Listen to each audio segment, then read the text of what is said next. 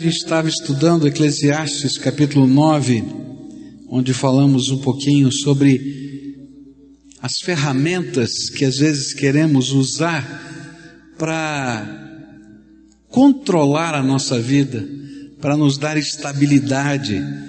E o pregador naquele texto vai dizendo para a gente que estas ferramentas sempre serão impotentes.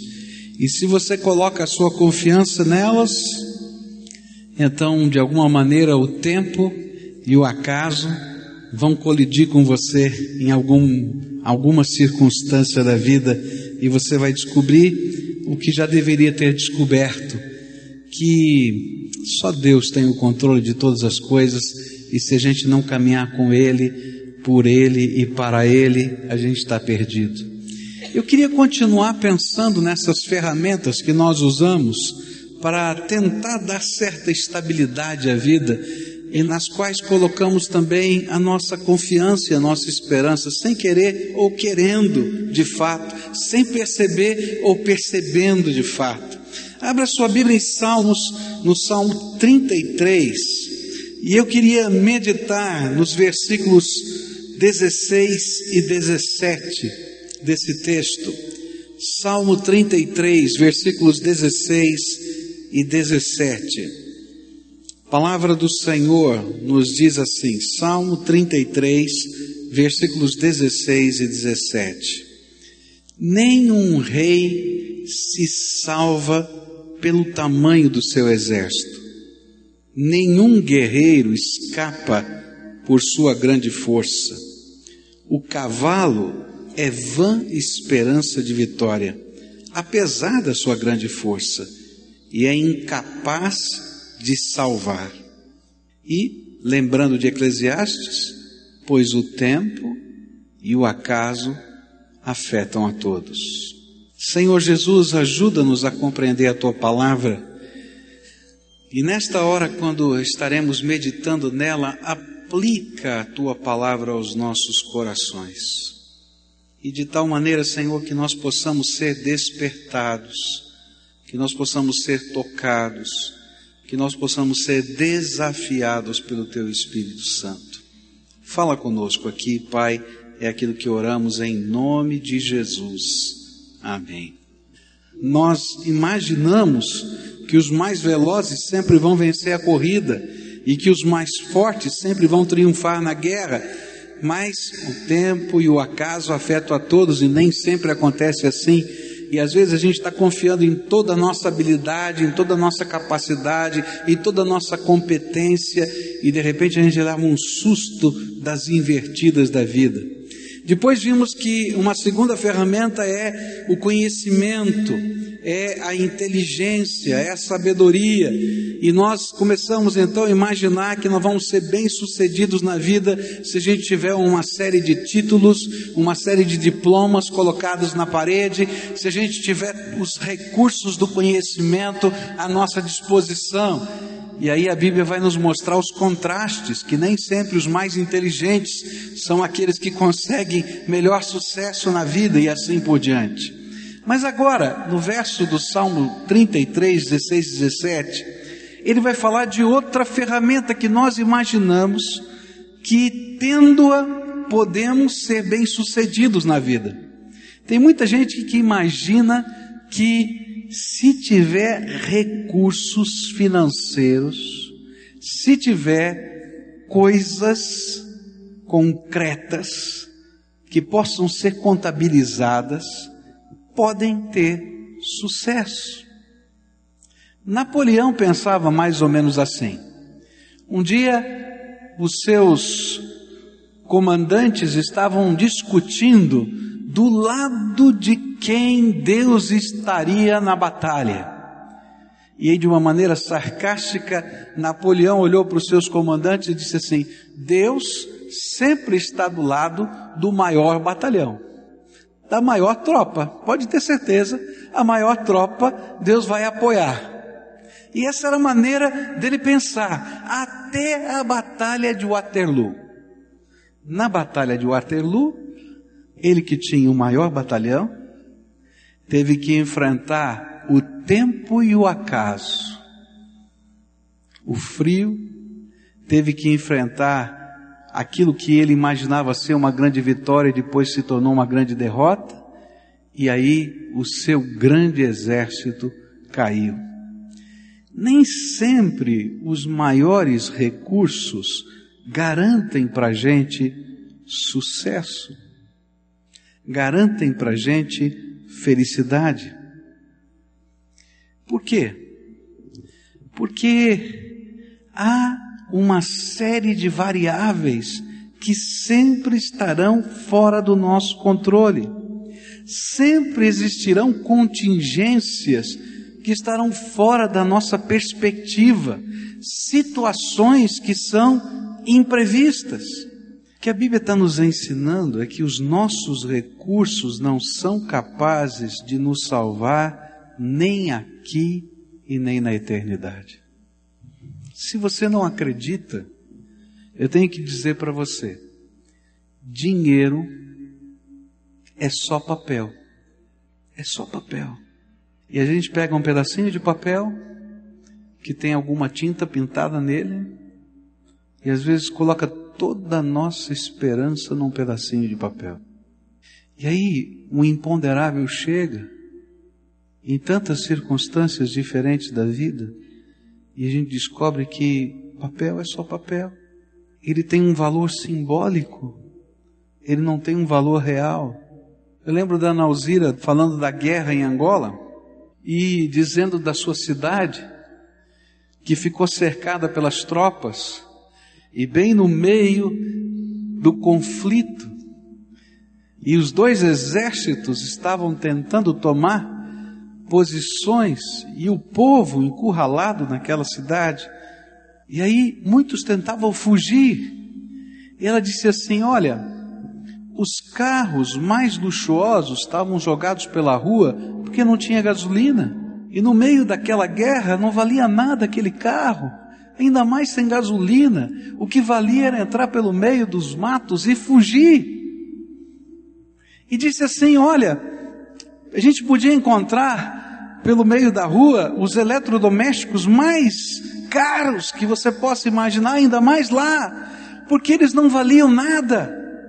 E ela falou assim: nós tínhamos quatro toneladas de fubá dentro da igreja, e nós éramos as pessoas mais ricas de Angola, porque nós tínhamos comida.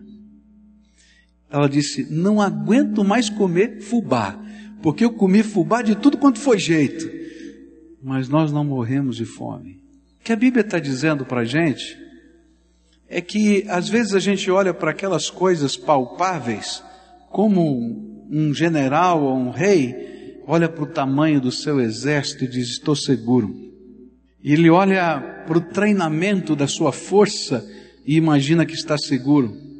Naquele tempo, a cavalaria era uma descoberta nova, bélica e os exércitos que sabiam usar bem os cavalos e fazer aqueles avanços e retrocessos junto à infantaria, geralmente se davam muito bem nas batalhas. Mas ele diz: apesar do cavalo ter toda a sua força e agilidade, isso não é garantia. O exército de Faraó foi atrás do povo de Israel, um bando de escravos Escravo não usa espada. Escravo não tem lança. Eles eram um bando de escravos. E ele vai com as suas bigas e os seus aparatos de guerra do exército mais poderoso do mundo. Mas o Senhor era com aquele povo que não tinha espada e não tinha lança. Abre o mar vermelho eles passam a pé enxuto. E os soldados de Faraó corajosos entram pelo meio das águas abertas, perseguindo Israel. Mas o tempo e o acaso, ou o desígnio de Deus, fizeram com que todos eles ficassem no fundo daquele mar, com todo o seu exército. O que a Bíblia está tentando dizer é que algumas dessas ferramentas em que nós colocamos a nossa esperança, elas não têm valor real. elas não são a nossa esperança. Se você estiver num naufrágio e tiver um lugar num bote salva-vidas, ainda que todo o dinheiro do mundo lhe seja oferecido, para você trocar o teu lugarzinho e ficar boiando nas águas, eu duvido que você queira aquela grana, porque aquela grana não tem valor real. O valor real está na tua própria vida. E é isso que a Bíblia está tentando dizer para a gente. Onde está o valor real? Onde está a nossa segurança? Mas se a minha esperança tiver nos recursos que eu possuo, ou a minha segurança, então eu vou sempre entrar em desespero. Eu conversava com um assessor, um consultor de empresas, que disse assim: Eu tive que viajar esses dias correndo, porque recebi um chamado para atender um dos meus clientes emergencialmente. E ele disse assim: E fui visitar esse meu cliente. E esse cliente estava pensando em se matar, porque ele tinha perdido 40 milhões de reais na bolsa de valores. E ele virou para mim e disse assim: Sabe, pastor, ele perdeu 40 milhões, mas ele ainda tem 80 e está pensando em se matar. Sabe por quê?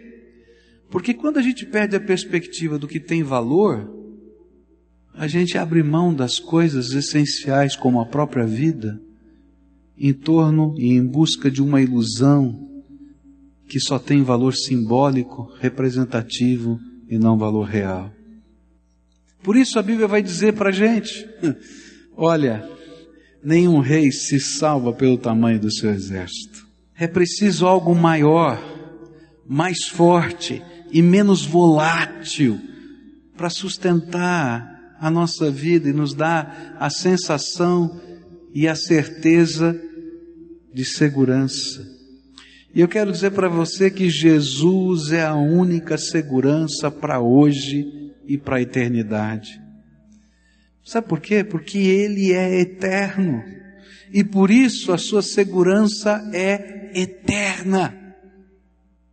E quando a tua segurança está no papel, então eu quero dizer para você que você não tem segurança nenhuma. Uma outra ferramenta que às vezes usamos, que às vezes parece que nos dá a impressão de sucesso e felicidade. Ela vai aparecer em Eclesiastes capítulo 9, verso 12, onde diz assim: Além do mais, ninguém sabe quando virá a sua hora. E assim como os peixes são apanhados numa rede fatal, os pássaros são pegos numa armadilha, também os homens são enredados pelos tempos de desgraça que caem inesperadamente sobre eles. Quando a gente lê o contexto desse versículo, a gente vai perceber que Salomão vai usar uma figura, uma ideia, a ideia da oportunidade. Ele conta uma parábolazinha de um homem inteligente que vem um ataque, e esse ataque da cidade, esse homem vai e descobre uma maneira de salvar toda a cidade. E aquilo parece ser a grande oportunidade da sua vida, porque a sua inteligência salvou e livrou a cidade. E ele imagina que essa sua grande oportunidade vai ser agora a virada do seu tempo. Mas ele diz: Olha, passou o tempo, todo mundo esqueceu, e ele continuou pobre do mesmo jeito que vivia. E aí então Salomão introduz essa história com esse texto. Por quê? Porque alguns imaginam que o sucesso é uma questão de oportunidade. Por isso trabalham para poderem relacionar-se com pessoas que possam representar portas abertas às oportunidades. Ah, eu quero estar perto de fulano, porque fulano conhece ciclano, e Ciclano pode abrir a porta para mim naquele trabalho, naquele lugar, na minha empresa, disso, daquilo, daquilo outro. Conhece gente assim? Eu conheço gente que procura se associar a algumas organizações, a algumas sociedades, simplesmente com esse propósito. Ah, porque ali a gente forma um, uma irmandade e um tem que ajudar o outro, e aí a gente abre portas. E a gente vai imaginando que se eu tiver a oportunidade certa, eu vou ser feliz. E se eu tiver uma rede de relacionamentos e oportunidades, eu vou chegar onde eu quero. Mas toda oportunidade não é suficiente para garantir a felicidade e o sucesso. Salomão, o pregador, diz isso de uma maneira enfática, pesada. E ele diz o seguinte, querido, você não sabe o dia em que você vai morrer. Você sabe o dia que você vai morrer? Graças a Deus eu não sei. Você sabe o seu? Eu não sei. E Deus não fala, graças a Deus. Você também não conhece o imprevisível. Você sabe o dia em que as coisas podem ficar melhores ou piores? Ninguém sabe. Por isso, não desperdice a maior oportunidade que Deus já lhe deu. A maior oportunidade que Deus já lhe deu é a sua vida. Se com ela você é capaz de encontrar-se com Deus, descobrir o propósito dele para a sua vida, ou mesmo ter um relacionamento de fé e intimidade com o Salvador Jesus, então, qualquer outra coisa que lhe pareça oportunidade ficará sem sentido quando a rede da vida e da morte, do imprevisível, envolver você. E o pior, é que essa rede, às vezes, precisa passar várias vezes sobre as mesmas pessoas, e mesmo assim não percebem que estão perdendo a verdadeira oportunidade, a sua vida. E estão desperdiçando-a no tempo e nas contingências que nos ajudariam a entender o propósito de Deus para nós mas que às vezes são deixadas de lado. Quantas vezes Deus trabalha usando as circunstâncias da vida para fazer-nos enxergar que a maior oportunidade que temos não é a oportunidade de um negócio, não é a oportunidade de ficar rico, não é a oportunidade de ter uma casa, não é a oportunidade de construir um nome, de ter sucesso ou de ter aplauso. Mas a maior oportunidade é usar essa vida para poder passar toda a eternidade com Deus eterno. Porque se você tiver tudo isso e perder a sua vida, a oportunidade eterna da sua salvação, então você desperdiçou a maior de todas as oportunidades. E às vezes a gente está tão cego, tão cego, tão cego, que a gente passa por uma série de coisas circunstâncias na vida que Deus permite que venham, para que os nossos olhos sejam abertos para enxergar que a verdadeira oportunidade é a vida com Deus, é a vida com os nossos queridos, é desfrutar o maior de todos os dons que Deus nos deu. Respira assim, ó. Respira fundo. Agora solta. Outra vez. Gente, esse é o dom da vida que está aí dentro de você. Tem alguém que você ama? Lembra dessa pessoa? Quer bem?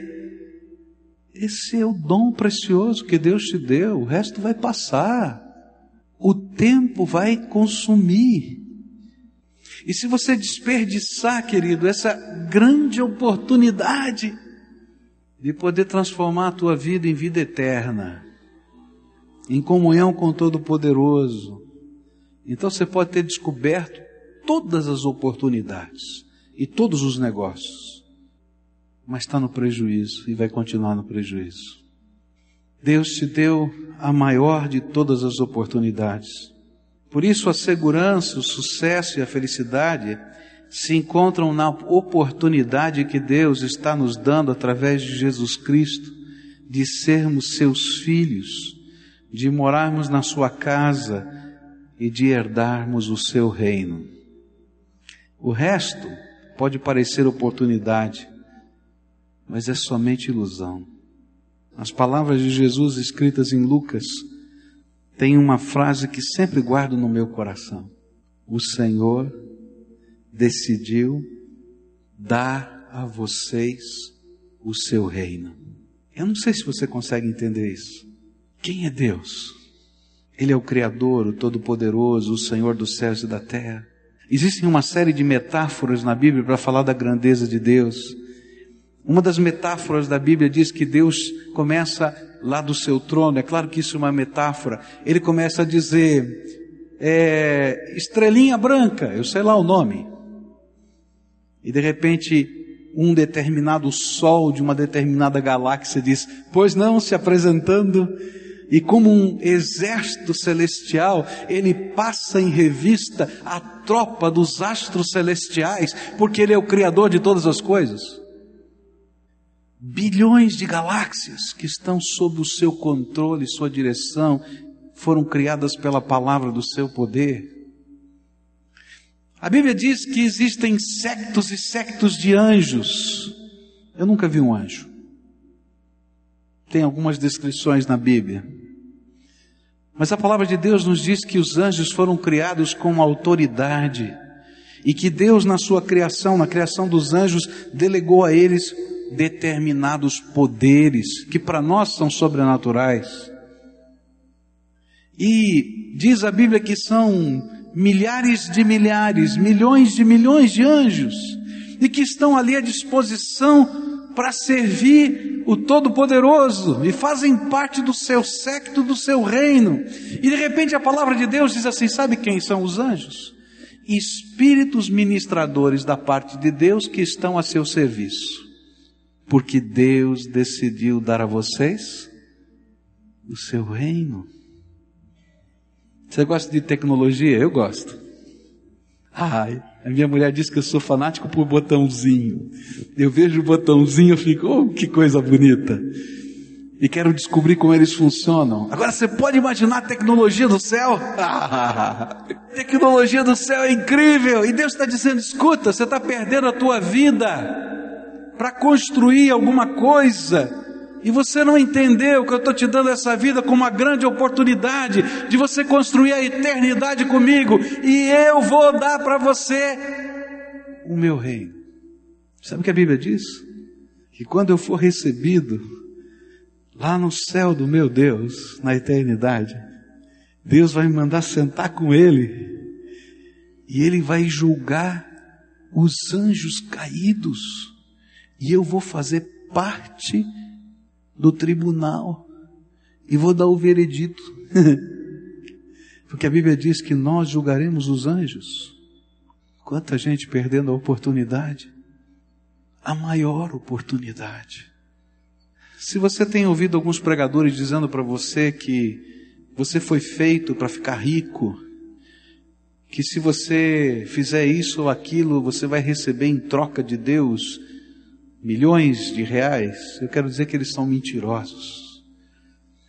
Porque Deus nos prometeu sim que Ele cuidaria de nós e nos sustentaria, e nós nunca seríamos como aquele que mendiga o pão. Está na Bíblia. Mas Ele disse para nós que Ele está preparando um tesouro que não pode ser medido com coisas que se deterioram, como a prata e o ouro que a ferrugem consome, mas que Ele está nos preparando um tesouro eterno, porque Ele vai nos dar o seu reino. Agora, tem muitos que estão procurando a segurança em construir o seu próprio reino aqui na terra. Só que o seu reino é tão pequeno que uma crise financeira pode derrubá-lo. Uma enfermidade pode fazer você perder a esperança da vida. Uma dívida pode fazer você desesperar-se. Graças a Deus, porque a minha esperança está no Senhor, que fez os céus e a terra. E a minha esperança não está na minha força, nem na minha capacidade, mas está naquilo que Deus preparou como propósito eterno para mim. E a minha esperança está no Todo-Poderoso. Por isso, a garantia do sucesso e da felicidade presente e eterno é uma só. O Senhor Jesus como Salvador da nossa vida, o Deus Todo-Poderoso como Senhor do nosso coração e o Espírito Santo de Deus como guia, a Trindade Divina trabalhando no meu coração. É isso que diz o Salmo 33, olha só. Diz assim a palavra de Deus, versos 16 a 22. Nenhum rei se salva pelo tamanho do seu exército, nenhum guerreiro escapa por sua grande força. O cavalo é vã esperança de vitória, e apesar da sua grande força é incapaz de salvar. Mas o Senhor protege aqueles que o temem e aqueles que firmam a esperança no seu amor, para livrá-los da morte e garantir-lhes vida, mesmo em tempos de fome. Nossa esperança está no Senhor. Ele é o nosso auxílio, é a nossa proteção. Nele se alegra o nosso coração, pois confiamos no seu santo nome. Esteja sobre nós o teu amor, Senhor, como está em ti a nossa esperança. Oh, Senhor. Mas olha, essa não é uma promessa do Velho Testamento? Essa é uma promessa também do Novo Testamento, e a Bíblia diz, Jesus diz em João 16, verso 33, Eu lhes disse essas coisas para que em mim vocês tenham paz. Neste mundo vocês terão aflições, contudo, tenham bom ânimo. Eu venci o mundo. Vamos dizer todos juntos? Eu lhe disse estas coisas para que em mim vocês tenham paz. Neste mundo vocês terão aflições, contudo, tenham ânimo, eu venci o mundo.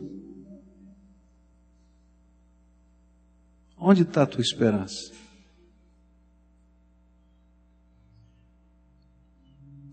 Tem uma fórmula do Senhor para nós, para construir essa segurança.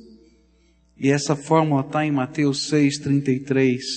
Busquem, pois, em primeiro lugar o reino de Deus e a sua justiça, e todas essas coisas lhe serão acrescentadas. Nossa felicidade depende de construirmos a nossa vida na esperança de uma fé viva. Eu não estou falando de uma fé que é uma mera tradição, que a gente carrega junto com o nome da nossa família. Eu estou falando de uma fé que representa